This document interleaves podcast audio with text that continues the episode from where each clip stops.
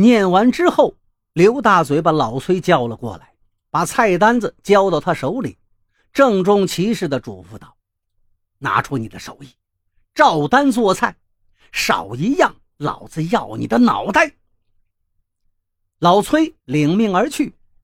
刘大嘴扫了一眼黑压压的人头，狡黠的一笑，声如洪钟道：“弟兄们，你们都给我记着，一个都不许死。”一定要活着回来，回来喝庆功酒，醉他奶奶个蛋！现在点名。点完名，刘大嘴高举着花名册，脸上露出了悲壮的神情。他一字一顿地说道：“除了炊事班，全连一百四十一个弟兄，都给老子听清楚了！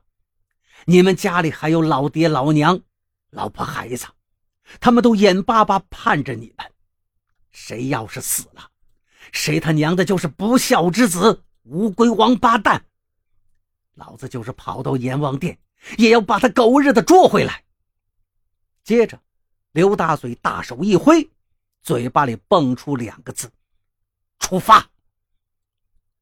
连队一走，炊事班立刻忙开了。老崔拿出了最精湛的手艺，照单做菜。没过多久，一顿丰盛的美餐做好了。他们一个个望穿双眼，等啊等，从中午一直等到傍晚，前线终于传来了捷报：嵩山全线攻克，歼灭了全部的日军。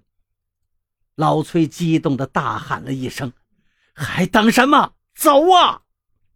说完，带领伙夫们挑着饭菜。送往前线。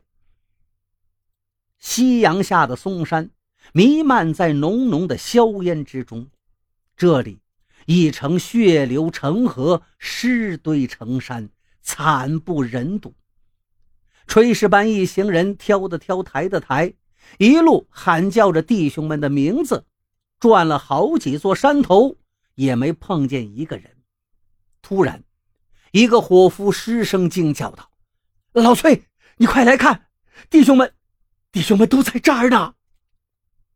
老崔急忙走过去，可是眼前的景状却让他脚步一顿，整个人像掉进冰窟一样发抖，眼泪扑扑簌簌滚落了下来。只见连队里的弟兄们东倒西歪，横一个竖一条，一个个血肉模糊。和这些弟兄们躺在一起的是成倍的日军的死尸，他们将死的脸上还凝固着恐惧的表情，一眼就可以看出来，这儿刚刚经历了一场残酷的肉搏战。再仔细一数，全连一百四十一名官兵全部壮烈牺牲，炊事班一个个哭成了泪人。老崔抹了抹眼睛，叫道：“不能让弟兄们当饿死鬼，就是喂，也得喂饱了，送弟兄们上路。”说着，他带头扶起一个战士，擦干净他嘴边的血迹，小心翼翼的一勺一勺的往他嘴里喂食物。炊事班的那些兵全照着老崔的样，扶起一个个牺牲的战友。一边往他们嘴里喂着东西，一边高声报着菜名。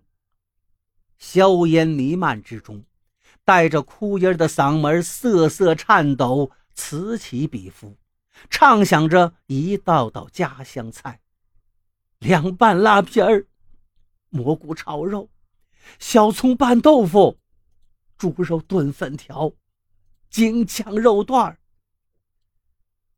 这些炊事兵们抹着眼泪，看着眼前一幕幕感天动地的悲壮场景。那个小个子兵，嘴巴紧紧咬着一个鬼子的腮帮子，炊事兵费了九牛二虎之力才把他的嘴掰开。那个大个子兵被一刀砍断了脖子，尸首两分，脑袋滚在一旁，双眼仍旧怒目圆睁着。最惨的是刘大嘴，他被一枚手榴弹炸得血肉模糊，连嘴都找不着了。老崔捶打着他，声泪俱下：“连长啊，你狗日的说话不算数，不算数啊！你说过一个都不许死，少一个你就跑到阎王殿也要把他抓回来。你怎么自己先跑到阎王殿去了？”